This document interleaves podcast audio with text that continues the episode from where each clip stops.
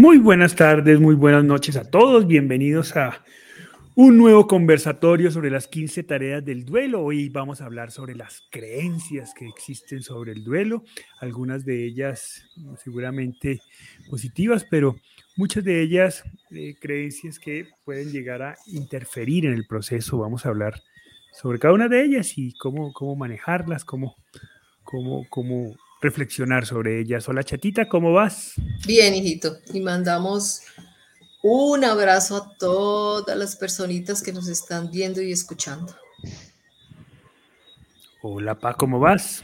Muy bien, muy bien. Igualmente, bienvenidos todos a este programa que preparamos con tanto cariño y tanto respeto por las personas que nos acompañan. Así es, así es. invitarlos también a todos ustedes a que se suscriban a nuestro canal. Ahí en YouTube, las 15 tareas del duelo. Perdón, cuando el duelo pregunta, se llama el canal. Buscan en el, en el, explorador cuando el duelo pregunta. Le dan al botón de suscribirse. Es una acción completamente gratuita. Y les recomendamos activar la campanita. Esa campanita nos permitirá avisarles a ustedes cuando subamos contenido nuevo, que todas las semanas estamos estamos subiendo contenido permanentemente para reflexionar sobre cada uno de los temas del duelo. Así que suscríbanse, no olviden suscribirse e inviten a sus familiares y amigos que consideren que este canal les puede ser de utilidad a que se suscriban también. Muy bien, arranquemos sin más preámbulos entonces a hablar sobre las creencias del duelo. ¿Para qué nos referimos con creencias del duelo? ¿Cómo así? ¿Cómo es que se come eso de las creencias del duelo?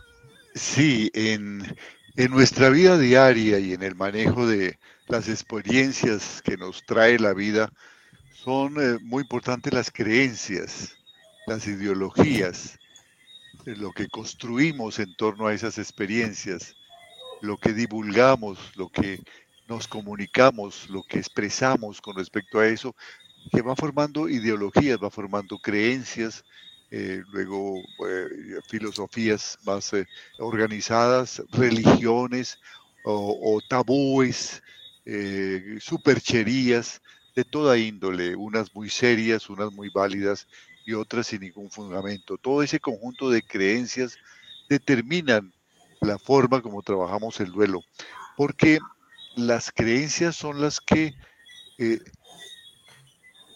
conforman las emociones. Las emociones son una, una creación de nuestras creencias, por así decirlo de manera redundante. Las creencias crean las emociones. Las emociones no están preprogramadas. De acuerdo con lo que creamos, eso sentimos. Y las emociones y el manejo de las emociones son claves para el normal desarrollo del duelo. Entonces, trabajar las creencias y manejarlas para que sean unas creencias nítidas, fluidas, ciertas, sólidas, maduras, lejos de toda superchería, lejos de todo temor, que no engendren miedos, que no engendren resentimientos, que no engendren temores, que no engendren culpas, sino que engendren liberación, engendren claridad, engendren comunicación, engendren amor, engendren paz, creencias que nos ayuden en ese sentido, pues favorece mucho el trabajo de duelo. Y no impiden que elaboremos mitos y cosas falsas que no van a contribuir en nada para que el duelo fluya. Ok, ahí tenemos entonces creencias que son, digamos, que casi que de tradición familiar, de la manera como la familia o nosotros hemos construido la visión sobre la vida. Hay creencias que nacen de la manera como concebimos la religión, nuestro entorno social, hay creencias también eh, de país, ¿no? Eh, sobre la muerte, sobre cómo se debe asumir el proceso de muerte, culturales de, nuestro entorno, cultural y, de, ciudad, de comunidad, de raza. Todo eso eh, determina maneras como afrontamos el proceso de duelo, muchas de ellas muy positivas, pero también muchas de ellas, cuando no son liberadoras, pues pueden llegar a generarnos conflictos, ¿no? A la hora de, afrontar un duelo sano, tranquilo. Claro, eh, fíjate que cuando una persona tiene que enfrentar el duelo, bien sea porque lo está viviendo o porque lo está acompañando en un familiar, en un amigo cercano, pues se exige respuestas. Y si no está capacitado, si no ha reflexionado previamente, si no ha estudiado el tema, pues da la respuesta que le parece en ese momento más lógica para apaciguar el momento. Y a veces esas respuestas, en lugar de ayudar a, favorecer el duelo, lo dificultan, porque son respuestas que no son válidas, son míticas, no, no tienen ningún fundamento y pueden estar haciendo un daño grande. Entonces hay que ser muy responsable cuando damos una orientación en ese sentido. Así es, sí, porque eh, eh, a veces son conflictivas, ¿no? Porque hacen parte de la cultura y están tan arraigadas que, puede ser que confrontarlas de manera directa inicialmente puede no ser tan positivo, ¿no? Porque hacen parte de la manera como de lo que creemos, hay que hacerlo cuando esa creencia no es positiva, no contribuye al desarrollo del duelo, pero sin duda alguna desde el punto de vista del acompañante, pues hay que tratarlas con, contacto, ¿no? Con mucha mucho respeto, pero también con mucha asertividad cuando esta creencia impide que el proceso fluya de manera natural. Fíjate un ejemplo, por, un ejemplo de un tipo de creencias así. Cuando una persona no ha trabajado su duelo y ha permitido que ese duelo se quede allí enquistado, se quede detenido, y no ha trabajado un duelo por una pérdida significativa, una pérdida que le ha afectado seriamente, integralmente su vida, eh, es posible que le dé recomendaciones a otras personas que son equivocadas.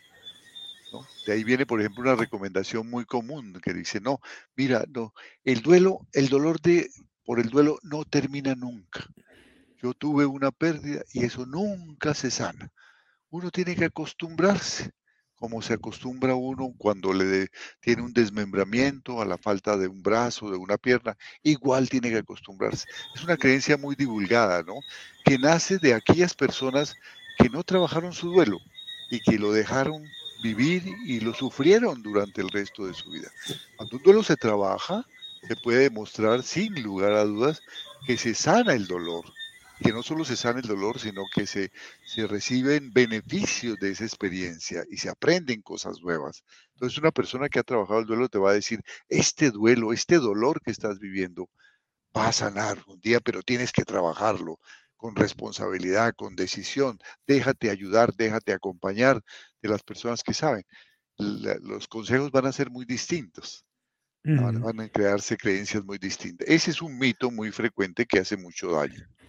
Bien, antes de entrar a la participación de, la, gente que nos está viendo, que hay algunas muy, muy interesantes, quisiera preguntarle a la chatita cómo ha sido su experiencia con este tema, cómo fue su experiencia con este tema, si algunas creencias o algunos mitos eh, que te contaron en ese momento te ayudaron o te hicieron daño en tu proceso, cómo, cómo viviste esta parte de, de tu duelo. Bueno, tú sabes que yo he sido rebelde toda la vida ante todas las cosas que me quieran imponer.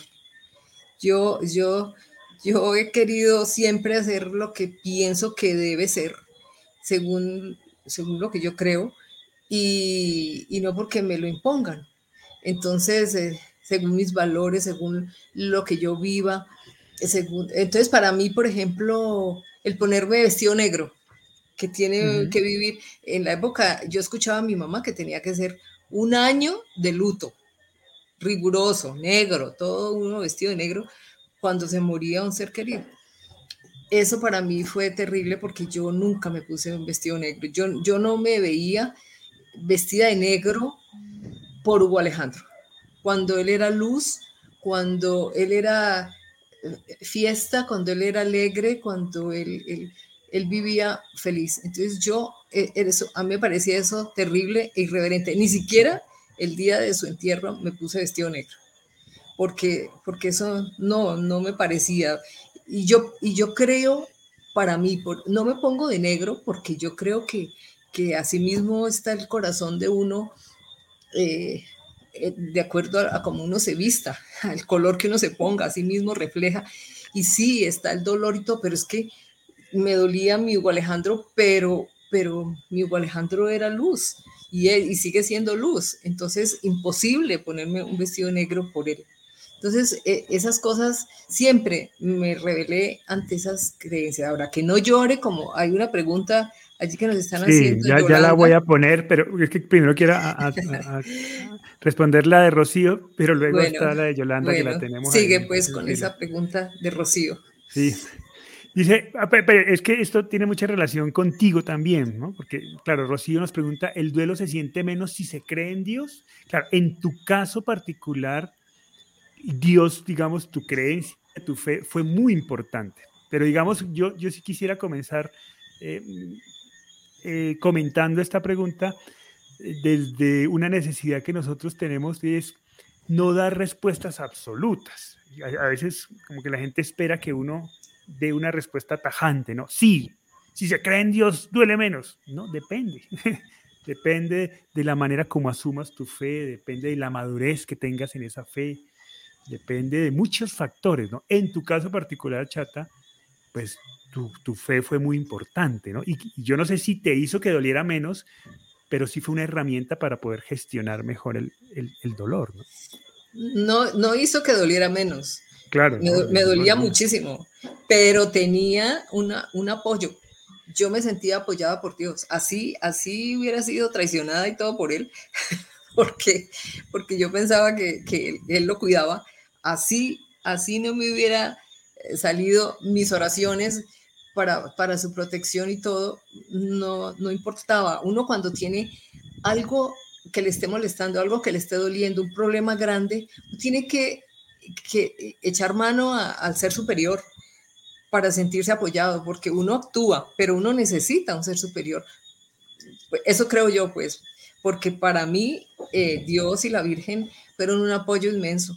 Entonces, eh, apoyados en ellos, podía yo salir de todo este dolor tan grande que, tenía. Pero yo recuerdo a un señor ateo que fue una vez a Lazos y decía, yo, yo no creo en nada, yo no creo en Dios, yo no creo, pero vengo aquí a este grupo solo para que me demuestren que mi hija, que a mi hija la enterré y no se acabó, que está en otro espacio, que, que todavía sigue.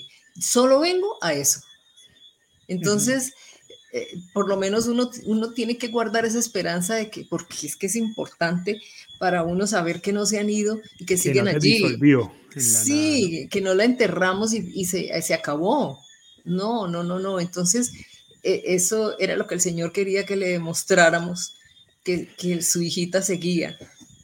sin duda alguna, un sentido de trascendencia maduro puede ayudar, ¿no? Puede ayudar a, a manejar el duelo, ¿no? Sí, nosotros hemos vivido en estos años de trabajo, que ya son más de 30, esa experiencia, una fe sólida, una fe documentada, una fe madura, no la, no la fe de carbonero, la fe de la primera comunión de los primeros años, la, del, la que nos enseñaron en, en nuestros primeros años, sino una fe que ha ido creciendo con el tiempo y con los avatares de la vida y con las tormentas de la vida, una fe que va madurando, una fe en donde el creyente deja a su Dios ser Dios y no lo construye a su imagen y semejanza de acuerdo a sus necesidades.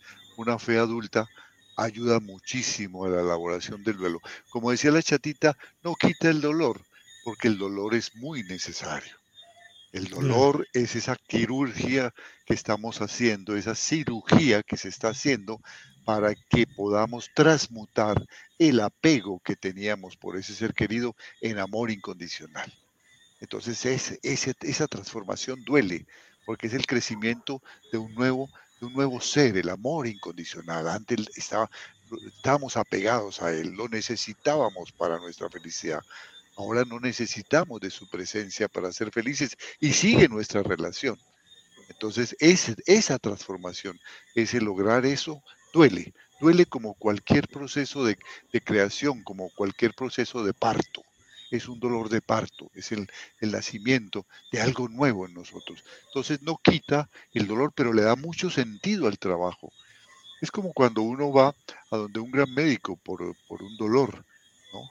Eh, uno, uno sabe que al final el trabajo de ese especialista va a ser eh, efectivo y que va a sanar su dolor, pero durante el proceso habrá muchos momentos dolorosos, ¿no? Dice, tendremos que hacerle una operación y el posoperatorio es bastante complicado, y pero va a tener usted unos calmantes, unos sedantes durante un tiempo, tiene que cuidarse mucho para que no haya infección. Todo esto, ese es el proceso. Y si uno sigue las indicaciones y trabaja y cree que el profesional está haciendo un buen trabajo, sin duda alguna, pues se logra finalmente la sanación. Entonces, eh, la fe da mucho contenido a lo que estamos haciendo y al trabajo que estamos haciendo, pero también eh, eh, la, la, creencia en valores fundamentales, independientemente de que no sean adheridos o participen de una creencia religiosa, una persona que tiene principios fundamentales de la vida y los respeta y los vive, también puede elaborar su duelo de una manera madura y expedita. Muy bien, centrémonos en los, en los, en los comentarios, que hay varios muy, muy, muy interesantes todos. Nos dice, bueno, Eugeni nos comparte, mi abuela nos decía, cuando yo muera, no se vistan de negro, no me oscurezcan el camino. Ay, qué lindo. Los quiero ver con colores alegres. Ah, qué bonito. Muy bien, vamos a la pregunta de Yolanda Serrano, que me parece interesante. Dice, buenas tardes, los saluda Yolanda de Ecuador. Que si se llora no se lo deja ir o descansar en paz. ¿Es verdad? esa, es una creencia de, muy típica y casi que una, una de, las, de las creencias tipo para este tipo de conversatorio, ¿no? Que además es muy común. No llores porque porque si no, tu, tu hijo, tu esposo, tu padre, tu madre no va a descansar en paz. Y es muy cruel esa creencia, y es, inhumana. es, inhumana. Si cuando uno, un ser humano tiene dolor, llora. Cuando está feliz, ríe. Eso es una de las manifestaciones más naturales del ser humano. Negarle al ser humano que llore, que, que proteste ante el dolor, es negarle su humanidad.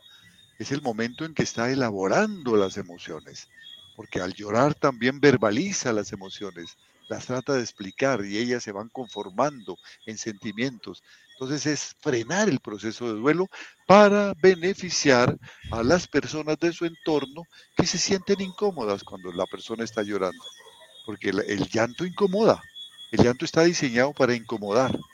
Por eso el llanto del niño incomoda a la mamá y a las 2 de la mañana tiene que levantarse a darle el tetero porque no puede aguantarse ese llanto. No puede decir, no, esperemos a que amanezca. No, es un, incomoda, está diseñado para eso. Y luego cuando somos adultos nos sigue incomodando el llanto de los demás, especialmente cuando no tenemos nada que decirle de manera efectiva para ayudarle a apaciguar ese dolor. Entonces nos incomoda y queremos que, que callarlo y entonces eh, está sufriendo mucho, pero yo también estoy molesto. Entonces nos inventamos ese tipo de cosas que son absolutamente antinaturales, que no están sustentadas en ninguna creencia, porque no conozco ningún libro sagrado que diga eso. El llanto afecta al ser que ha, querido, que ha que, está ahora en la vida eterna. En ninguna parte, ninguna teología lo defiende. Es de la superchería popular y no solamente es algo irresponsable, sino que es cruel decirlo. Sí, sí, sí. Pero además tampoco está sustentado en ninguna, eh, eh, en ninguna ciencia, ¿no? no Nada, es muy, muy difícil encontrar un psicólogo que, que, diga no, no llores, porque de hecho casi que la, muchas de las terapias psicológicas están basadas en lo contrario, en abrir espacios de expresión y de llanto, porque sabemos la necesidad natural, para eso están hechas las lágrimas, para eso está hecha la tristeza. Y entonces, pues bueno, decir lo contrario, pues es, es muy cruel, como dices tú, ¿no? Que no permitirle llorar, llorar a nuestros muertos, pues es, es de una crueldad muy alta. Em, Adriana Ferreira nos dice, para quienes perdimos un hijo por suicidio, comienzan los conflictos de fe el temor por tradiciones antiguas, por lo que nos inculcan, ya sea familia, religión, sociedad, no siempre ayudan en nuestro duelo. Pero cuando renacemos espiritualmente tenemos la convicción, la certeza que ellos descansan en el regazo del Creador. Ellos pasan a vivir en paz de nuestro corazón. Saludos desde Argentina, un abrazo fuerte, Adriana, para ti. Muchas gracias por acompañarnos en cada este conversatorio en este con referencia precisamente al, al, duelo de los sobrevivientes de suicidio, a los relacionados y familiares de una persona que toma la decisión de quitarse la vida, hay un sinnúmero de mitos tremendos, mente equivocados, ¿no? Que, que, es lo primero que se debe trabajar en un acompañamiento, ¿no? Que, que es quizás por lo que el, duelo por suicidio se puede llegar a complicar tanto, ¿no? Por los mitos que, que existen alrededor de él, ¿no? Sociales, religiosos. Eso hace que, que esa muerte tenga, tenga unas complicaciones particulares. Sí, lo primero es... No es tanto por la muerte en sí misma, que también tiene sus dificultades, sino por lo que hay alrededor de ella, ¿no? Así es. Por eso lo primero es acabar con esos mitos, ¿no?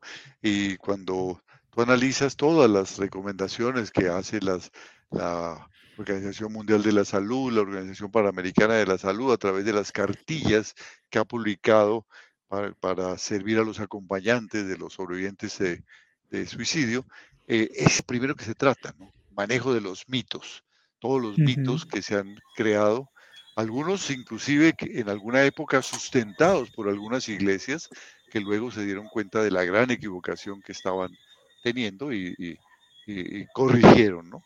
Corrigieron esos mitos, pero esto dificulta, dificulta tremendamente, ¿no? algunos eh, hacen que se, que se evada el asunto, ¿no? Es que el suicidio es una decisión de valientes. Entonces, eh, eh, no, no, no, no, hay un problema que se está gestando en el seno de la familia de los sobrevivientes. Esto es de valientes. ¿no? Entonces, en cualquier momento, cualquier otro valiente de la familia puede tomar la misma decisión. Está apoyándose la decisión y estimulándose la decisión. O al contrario, ¿no? Es una decisión de cobardes y entonces está estigmatizando una decisión que es profundamente respetable. ¿no? La decisión suicida no es ni de valientes ni de cobardes, es la decisión de un ser que está sufriendo un dolor muy grande y siente que ese dolor también está afectando a sus seres queridos y quiere dar poner término a ese dolor, pero no quiere morir. El suicida no lo hace porque desee morir, sino porque desea que el dolor que está generando para él y para su familia termine.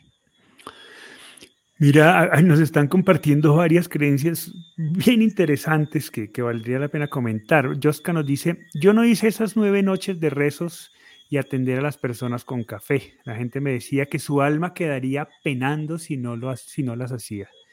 Mi dolor era tan grande que quería solo llorar. ¿Tú hiciste el novenario, chata? No, no, no, no, no, no, por Dios. Pero a ti te invitaron a algunas misas por ahí de, Ah, eso sí, me invitan a uno a las misas y pues hay que hacerlo por, por la gente, pero, pero no porque yo piense que, que tiene que rezar el rosario. Yo, yo le rezo a Dios por mí, por, por mi dolor, le pedía, le pedía que me ayudara, que, pero, pero por Hugo Alejandro, por Dios, y si, que tenía él que, que, sufrir y que perdonarse si, si era un muchacho apenas de 19 años que, que ha sido amoroso, servicial, que, que ha sido un muchacho bueno y que además cuando uno se, se, muere es porque ya ha cumplido su misión.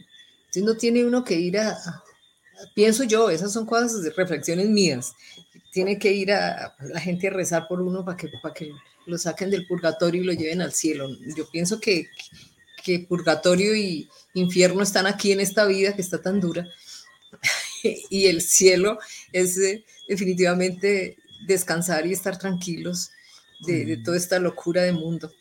Pero, pero, no necesita rezos, yo no, yo no, yo no rezaba por él, yo, yo rezaba por porque Dios me ayudara a salir de este dolor.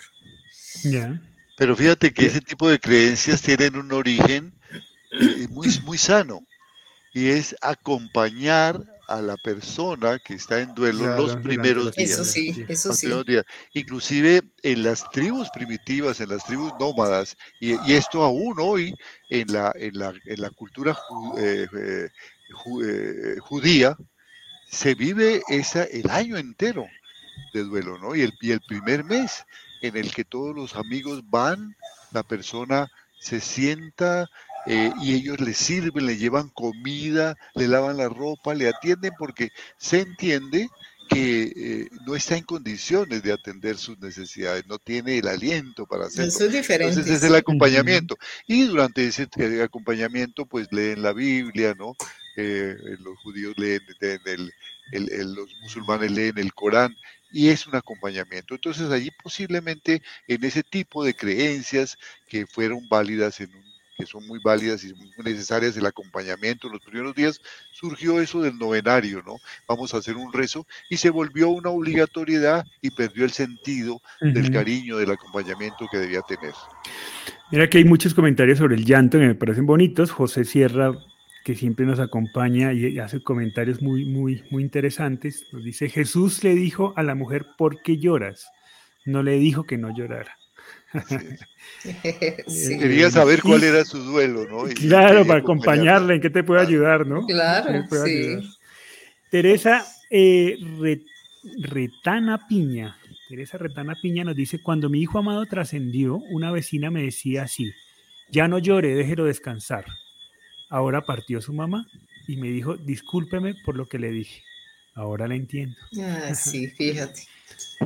Unas, unas bonitas historias. Gloria Flores nos dice lo que la gente te menciona de las cenizas, que si las tienes en, casa, te quitan energía.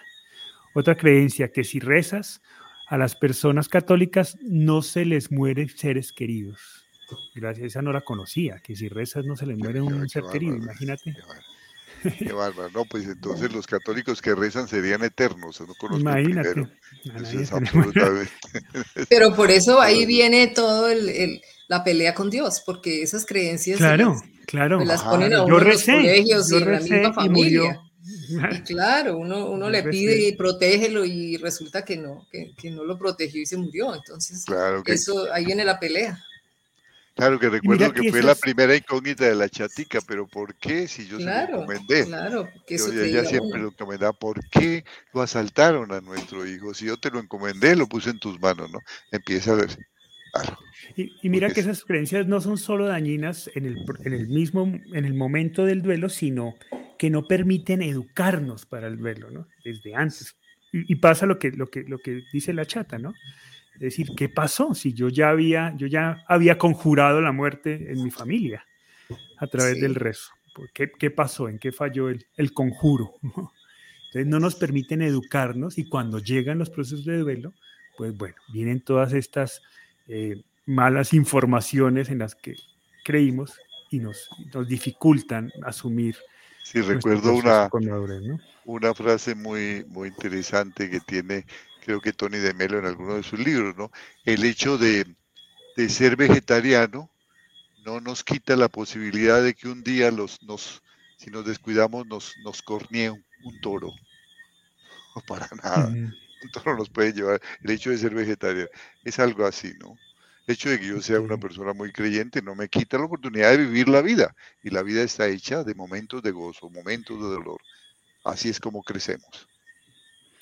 Sí, es Marta Humada toca otro tema muy interesante y es otra creencia común. No puedo estar alegre, no puedo reír porque es falta de respeto y amor hacia mi ser querido. Esa, esa fue quizás, eh, en mi caso particular, la mayor dificultad, el sentirme culpable por experimentar momentos de alegría, ¿no? Y fue una de las cosas que tuve que eh, trabajar fuertemente, yo siendo un adolescente, eh, pero que sí me costó mucho trabajo inicialmente, ¿no? El, la, la, la, sentir tranquilidad al sentirme alegre mientras estaba en proceso de duelo.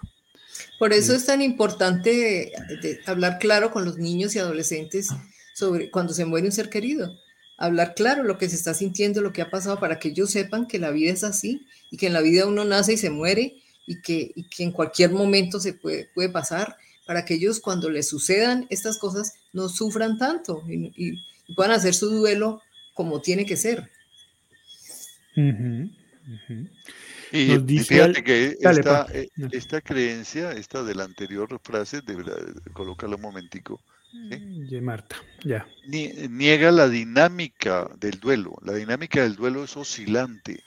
Y si no se da esa oscilación, no se da el flujo necesario para que el duelo madure y finalmente concluya.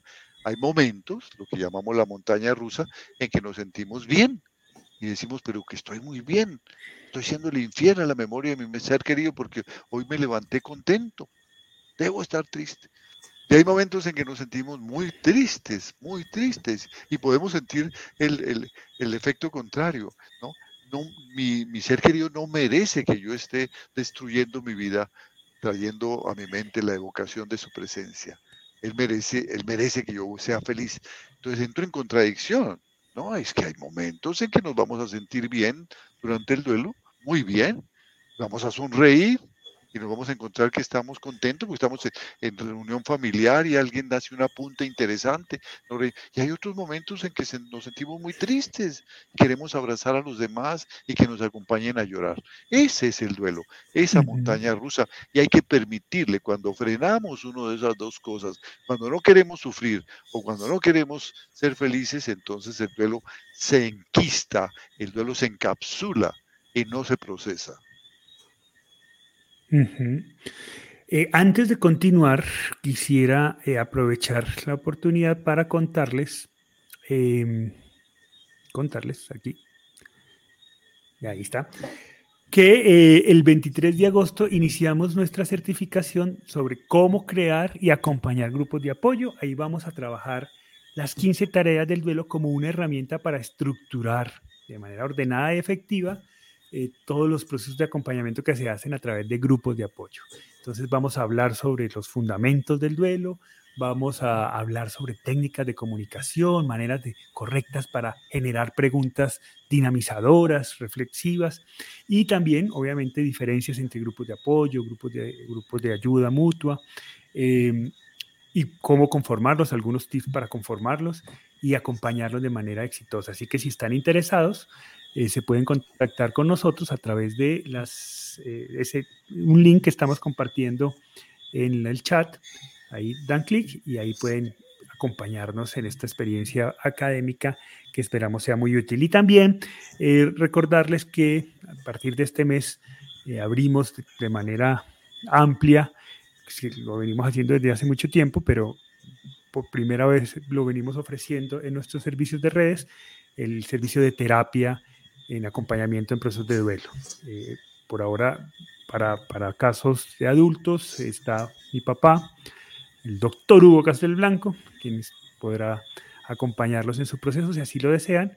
Y para, si quieren, un acompañamiento profesional en niños o adolescentes, está la doctora Milena Casas, que nos acompaña en los programas de los lunes y, y, lidera la certificación de acompañamiento a niños y adolescentes. Así que si desean el servicio de acompañamiento, también ahí les dejamos el enlace para que se contacten y, pues puedan acceder a este servicio. Muy bien. Continuemos entonces.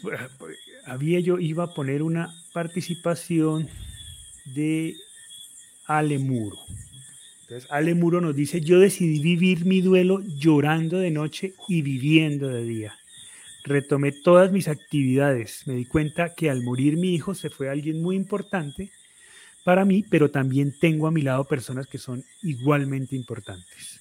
Mucha gente no entiende y piensa que no duele lo suficiente, tan solo porque no te ven derrotada. Al contrario, me ven seguir adelante. Igual que Chatita, pienso que si mi hijo era luz, yo por qué me tengo que apagar, dice Ale. Ah, Bien, Ale. Eso está muy bien. Em, aquí nos hace una pregunta para Lisbeth Soto. Nos dice, ¿cómo sobreponerse después de una pérdida gestacional? No tengo ganas de hacer nada y me he descuidado en mi persona. Bueno, las, pérdidas, las pérdidas, eh, me, entiendo que se refiere a la, a la muerte prenatal, ¿no? Eh, eh, esas pérdidas merecen un espacio de duelo como se le da a un ser que nos ha acompañado durante varios años después del nacimiento, un ser que murió en su niñez, en su juventud, en su vejez. Igual espacio. Ahí también hay mitos, ¿no? Que, que, minimizan esto. ¿no? le des importancia a esto para que no sufras. Recuerdo que cuando yo estaba joven, eh, estaba niño, supe que eh, mi madre había vivido una pérdida eh, gestacional, como la llama Lisbeth Soto, no recuerdo en, qué mes perdió, eh, debía haber sido nuestro hermano mayor, pero mi, mi, padre y mi madre llamaban a este evento una novedad. Tu mamá tuvo una novedad, no, no, no, no fue un hermanito que murió, nosotros, pues sí, la novedad debe ser algo que no es importante. Entonces le restan importancia. No, hay que darle la importancia. Y hay, hay, que, hay que llorar ese ser querido y hay que comunicar a los seres queridos lo que estamos sintiendo y llamar a los hermanos y decir estoy triste, acompáñame a recordarlo, acompáñame a hablar con él, quiero hablar de él o quiero escribir por él o quiero cantar por él, eh, eh, la nana que, que quería decirse, quiero expresar mi dolor, expresar el dolor de distintas formas es muy importante, dejarse querer todos los procesos de duelo que se viven para llegar finalmente a, aceptar una pérdida que es tan importante como la pérdida de cualquier ser querido, la pérdida de un, de un niño que nace antes de, del, momento que se considera normal. Em, Gladys Ruiz nos dice que el 8 de agosto del 21 perdió a su amado. Y el llanto es el mismo. Me disgusta cuando me dicen que no tengo que llorar y que mi amado está vivo en un lugar especial. Eh, sobre este del tiempo del llanto, esto también es igual que como lo decíamos ahorita, dar una respuesta absoluta en estos procesos de duelo, pues no es, no es pertinente, no es acertado, no es adecuado, no es aconsejable. Sin embargo, pa, cuando el llanto se prolonga y pasa un año y siento que sigo llorando como si fuera el primer día, ¿qué hacer? Porque, claro, el llanto es necesario, pero también es necesario ir transformándolo a través de decisiones, ¿cierto? ¿Qué hacer cuando siento que ese llanto no se ha transformado y el tiempo sigue pasando? Sí, hay dos cosas, ¿no? Tomar conciencia de que el llanto es una terapia, que el llanto no es simplemente un espacio para el agobio, para la desesperación, sino que es además, porque siento agobio, una terapia que me está sirviendo para la elaboración de mi duelo, que, mi que el llanto no es dañino, que el llanto es bueno, que lo debo vivir con intensidad y saber que al hacerlo estoy desahogando muchas emociones y luego voy a equilibrar ese sistema hormonal, ese sistema emocional que estaba alterado. Entonces voy a llorar y luego, bueno, ya, vuelvo y me vinculo a la vida. Eso es lo primero. ¿no? Eh, llorar, lo llamamos llorar con esperanza. Saber que cada vez que estoy llorando, cada vez que estoy rabiando, cada vez que estoy expresando lo que siento, estoy dando un paso adelante en la curación de mi dolor, no para agobiarme más. Es algo bueno. Y respetar y hacer respetar este espacio. Me dicen que no llore, digo, por favor, si quieres realmente ayudarme y acompañar, acompáñame, siéntate aquí, acompáñame a llorar. Necesito un amigo querido, una persona querida, un familiar querido. Esto no me hace daño, esto lo necesito. Es fundamental, ¿no? Y lo segundo que nos menciona es que le dicen que, está eh, en alguna parte, exactamente la frase que, eh, que pone, quitaste ya la... Te digo. Ya te digo. Dice, eh, y, está vivo en algún lugar especial. Y, mi amado está vivo en un lugar especial. Más o menos que, no llore porque él está vivo en algún lugar muy chévere. Pero, pero, tienen razón en esa segunda parte, porque si es tu ser amado, está más vivo que nunca. ¿Y sabes dónde está? En tu corazón. Porque de allí no se va a ir nunca más.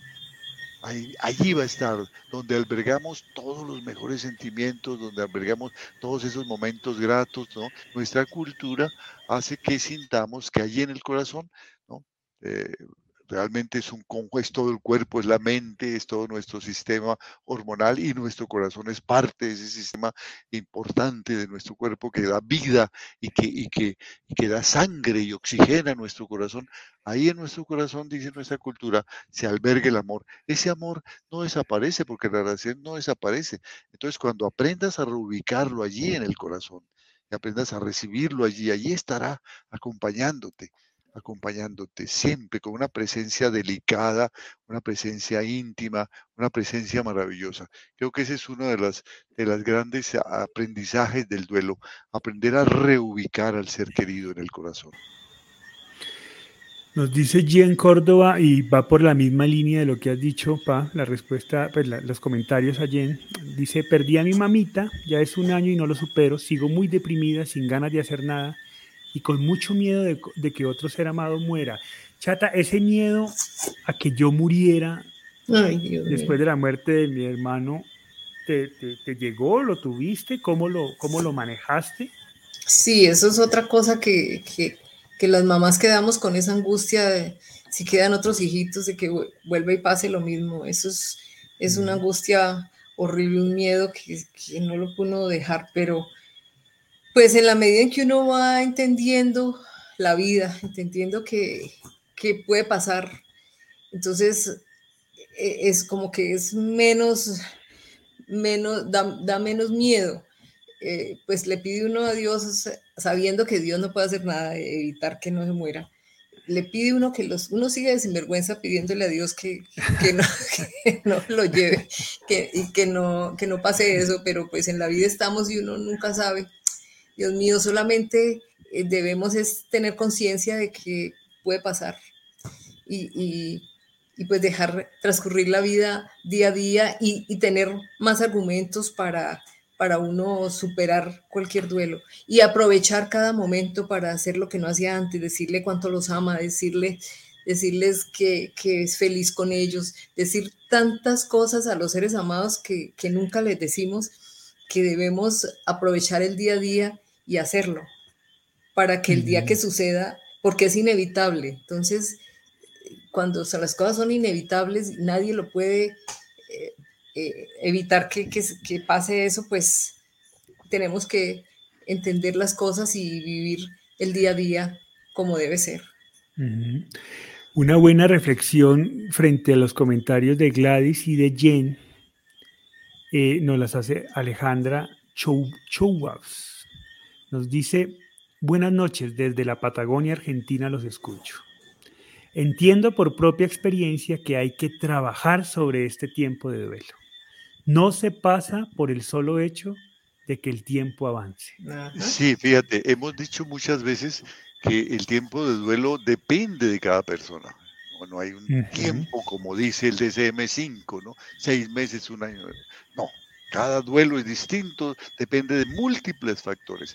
Lo que sí es importante es saber si estamos progresando en la sanación del duelo. Si vemos que cada día no avanzamos o que cada día estamos más tristes, más deprimidos, como nos menciona, más enfadados con la vida, entonces es índice de que no estamos haciendo un trabajo activo con el duelo y no estamos permitiendo que nos acompañen otras personas, que nos ilustren, que nos orienten, personas que eh, también han elaborado sus duelos o que saben cómo se elabora un duelo. No estamos dejando. Eh, entonces el duelo se está quedando quieto. No es el tiempo, sino qué está pasando con eso. Cada día me siento mejor, mi, dolor va desapareciendo lentamente, pero me siento mejor, me estoy vinculando a la vida, a mi trabajo, a mis amigos, al, al quehacer diario naturalmente vamos bien. Me he demorado un poco porque esa es mi naturaleza, esa es mi psicología, las circunstancias fueron esas, eso es natural. Esto es lo importante, no es el tiempo, sino lo que ha pasado con el tiempo. ¿Qué he hecho en ese tiempo para elaborar mi duelo?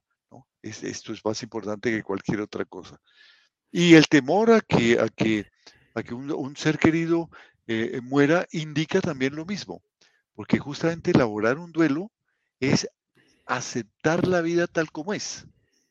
Y en la vida pasan cosas. Y en la vida nacemos y morimos. Y no porque estemos más viejos se muere o porque estemos más jóvenes se muere. No, se puede morir el más joven, el más viejo. Y sobre todo en esta época, pues hay demasiadas cosas imprevistas que pueden traer muerte. Cuando se elabora un duelo, una de las cosas que uno entiende es que en la vida pasan cosas pero ya estamos preparados para entender la vida tal como es y no como nuestra fantasía o nuestro querer ser quiere que la vida sea.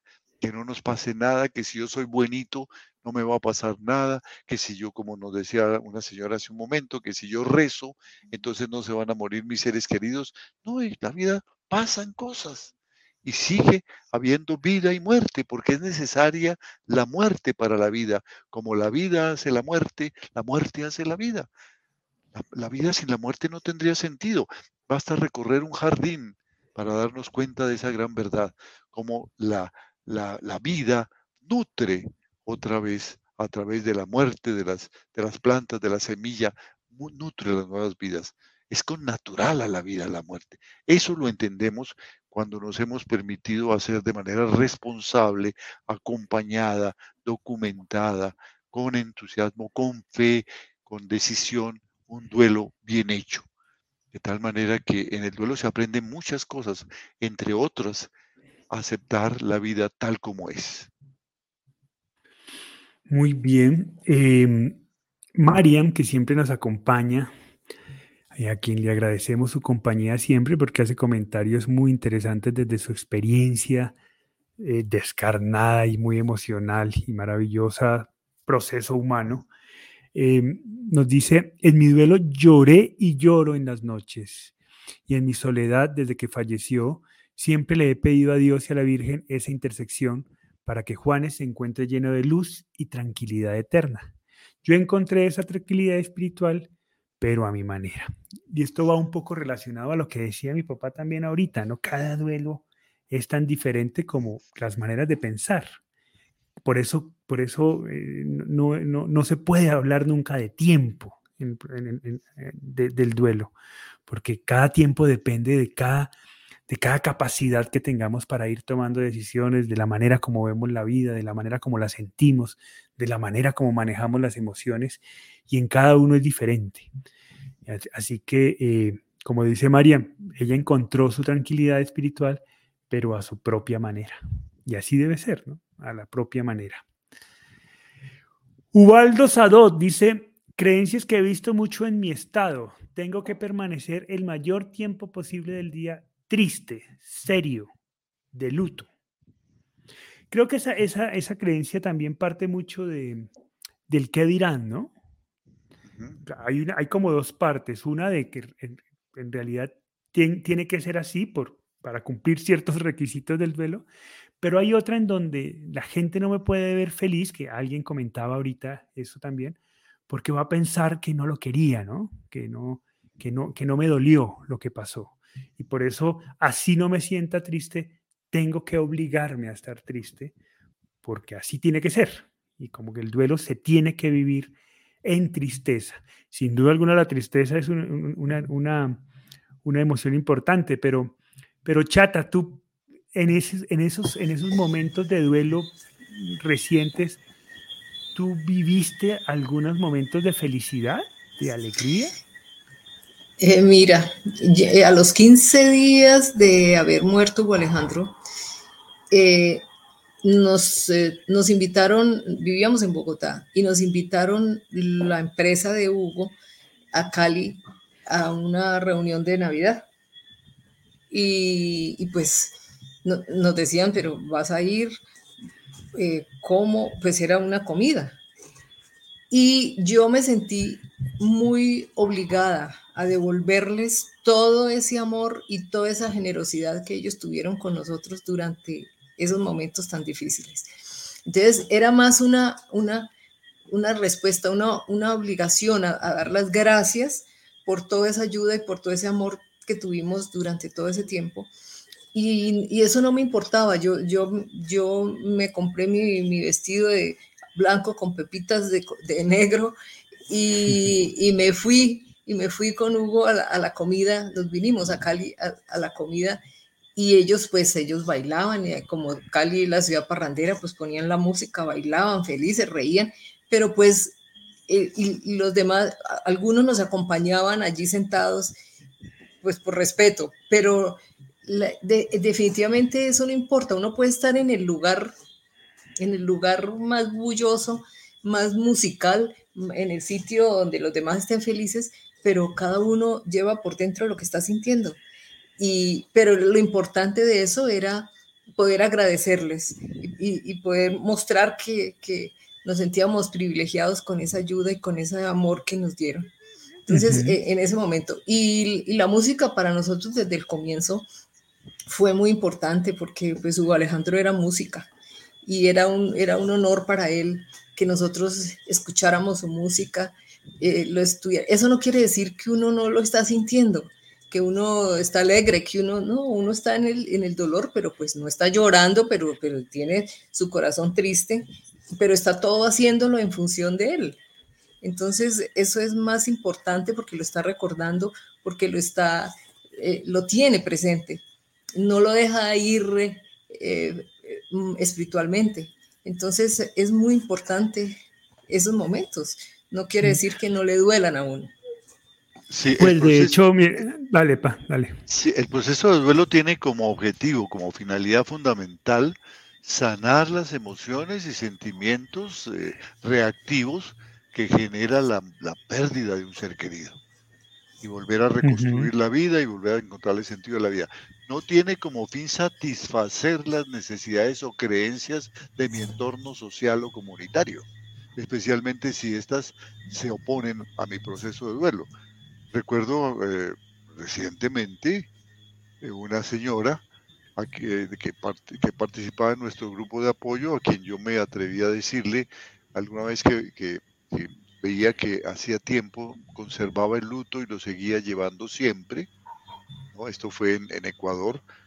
Eh, y, que si no había pensado que ya podía ir poco a poco liberándose de esta, de esta, de esta manera de, de, homenajear a su, esposo que había muerto. Y entonces me dice, no, porque las vecinas van a decir que me convertí en una viuda alegre. Hmm. Que ya, ya, ya se me olvidó la, todo el amor que, tenía hacia mi esposo y estoy buscando marido, estoy buscándole reemplazo. Le dije, ¿no te parece eso muy triste? ¿Te parece que es, es, es justo? Que tú seas sometida por ese pensamiento tan egoísta y tan primitivo de tus vecinas?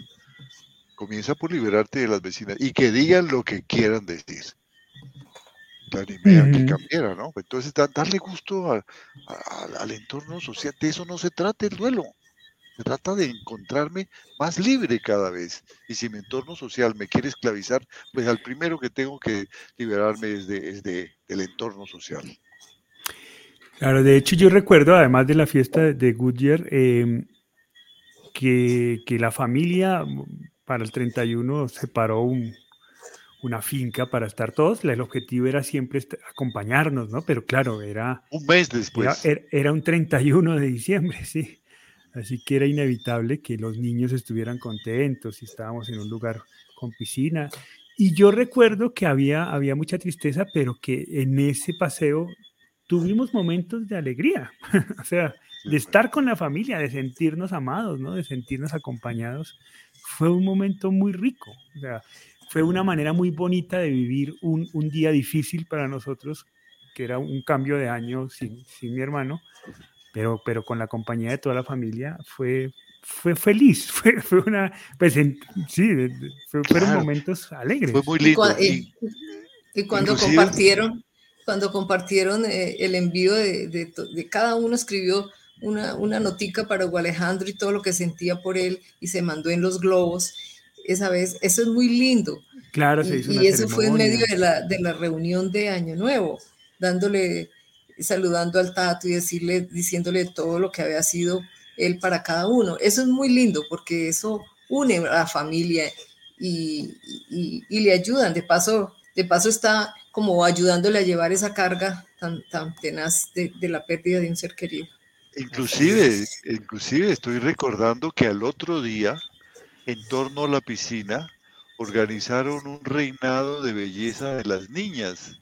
las niñas pequeñas. Ah, como juego, sí. Que, que, habían ido, que eran hijas de los varios familiares, estaban allí. Un reinado de belleza, nada más frívolo que eso y sin embargo nosotros fuimos jueces de ese reinado de belleza y lo hicimos con gusto y alcahueteamos todo eso, ¿no? Y no nos hizo daño, era volver a integrarnos poco a poco a la vida. Esto fue, nuestro hijo murió el 27 de noviembre y esto fue el 31 de diciembre, o sea, Del mes. Un, mes, un poquito después, ¿no? Muy Bien. Ya se nos acaba el tiempo, pero antes quisiera eh, enviarle un fuerte abrazo a Jackie, a Jackie Aguilar, que nos comparte su experiencia. Nos dice, mi papá falleció después de luchar siete meses en un hospital. Él se fue hace seis meses y ha sido lo más fuerte que he vivido.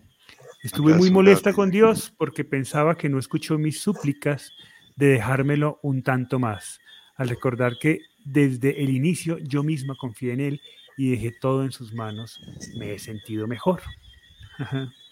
Pues un abrazo, Jackie. Qué bueno. Un abrazo, Jackie. Que te estés sintiendo mejor en este momento y cuenta con nosotros para cuando creas que podemos ser útiles en ese proceso. Pero eh, fíjate, destaquemos esa, esa, esa reacción tan madura, ¿no? Y, luego está, está, molesta con Dios y luego se da cuenta, yo misma confié en Él. Y dejé todo en sus manos, es decir, acepto tu decisión. Y cuando tomó la decisión, claro, me molesté, pero, pero fue la decisión en la que yo confié, ¿no? es, es, es síntoma de... Sí, es ese, haz tu voluntad, pero cuando hace tu voluntad no nos gusta que sea la voluntad. Pero lo entendió, ¿ves? Ya que es una, ahorita sí es, una, es, una, es una madurez eh, de, de, de, su de su fe religiosa, del aspecto espiritual de su vida muy importante y emocional. A, eso nos referimos de, de una fe madura, ¿no? Entender eso, de, de, ser coherentes con lo, que, con lo que decimos y con lo que pedimos. Eso es muy importante porque es iniciar el desapego y es entregárselo. Y es, y es decir, es tuyo, tómalo. Yo misma lo estoy pidiendo. Cuando Hugo Alejandro estaba en cuidado intensivo, yo le decía, si él no va a quedar como era, alegre, sonriente, que entraba, que salía, si va a quedar en, vegetal, por favor, es tuyo, llévatelo. Yo me vas a ayudar a salir de esto, pero, pero llévatelo. Entonces eso es muy importante porque eso es entregarlo de una vez y es de una vez aceptar y, es, es muy importante en un duelo. Así es. Muy bien, quiero proponerles entonces de, de, salida dos, dos, comentarios que nos han hecho para nuestros videos cortos, que son videos cortos que colgamos entre sábado y domingo, em, en donde hacemos comentario, algún comentario ustedes o, hacemos comentario sobre una pregunta que genere. En esta ocasión quiero traer dos que me parece que vale la pena en esos espacios. La de Marta Humada, cuando habla, que, hemos hablado mucho hoy, sobre el no poder estar alegre y, el estar alegre como falta de respeto. Y la de Jan Córdoba, que dice que también es difícil luchar con los remordimientos de lo que se pudo hacer y no se hizo y los recuerdos a cada instante. cómo, cómo luchar con los remordimientos, puede ser esa. Y la otra es cómo asumir los momentos de felicidad en medio de un duelo. Entonces, esas dos preguntas o esos dos comentarios, pues vamos a trabajarlos en los videos cortos. Estén pendientes en nuestro canal. Si no se han suscrito, suscríbanse y activen la campanita que vamos a trabajarlos. Eh, más adelante nos dice Yoska, un tema de conversación podría ser el destino.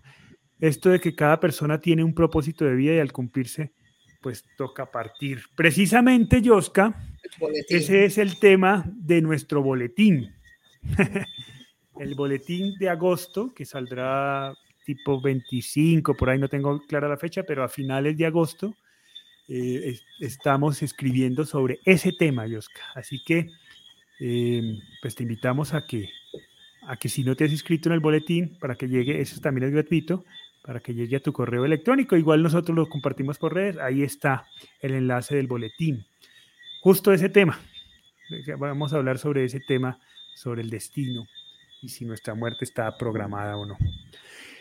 Bueno, muchas gracias. Eh, recordarles antes de irnos, quienes estén interesados en la certificación de cómo crear y acompañar grupos de apoyo, iniciamos el 23 de agosto. Eh, escríbanos en el enlace que les vamos a compartir a continuación para, para, para que nos acompañen en esta experiencia académica. Y también recordarles que hemos abierto de manera clara el, proceso de terapias para aquellos que quieran un acompañamiento profesional mucho más especializado, cercano, personalizado, o con el doctor Hugo Castelblanco, o en niños y adolescentes con la doctora Milena Casas.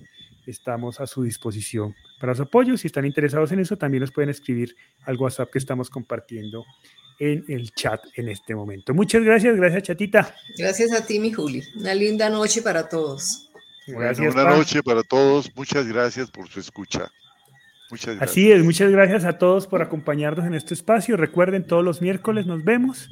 El próximo lunes, en el, en, el programa de, de, las 6 de la tarde, hora Colombia, que se llama Entre Psicólogas, que son las tres psicólogas, entre esas está Milena, va a haber un programa muy interesante que los invito a ver y es sobre películas y obras artísticas para, eh, para ayudar a gestionar el duelo qué películas ver, que van a, van a hablar sobre cada uno. Es un tema que siempre nos preguntan mucho, así que puede ser muy interesante que nos acompañen en ese espacio.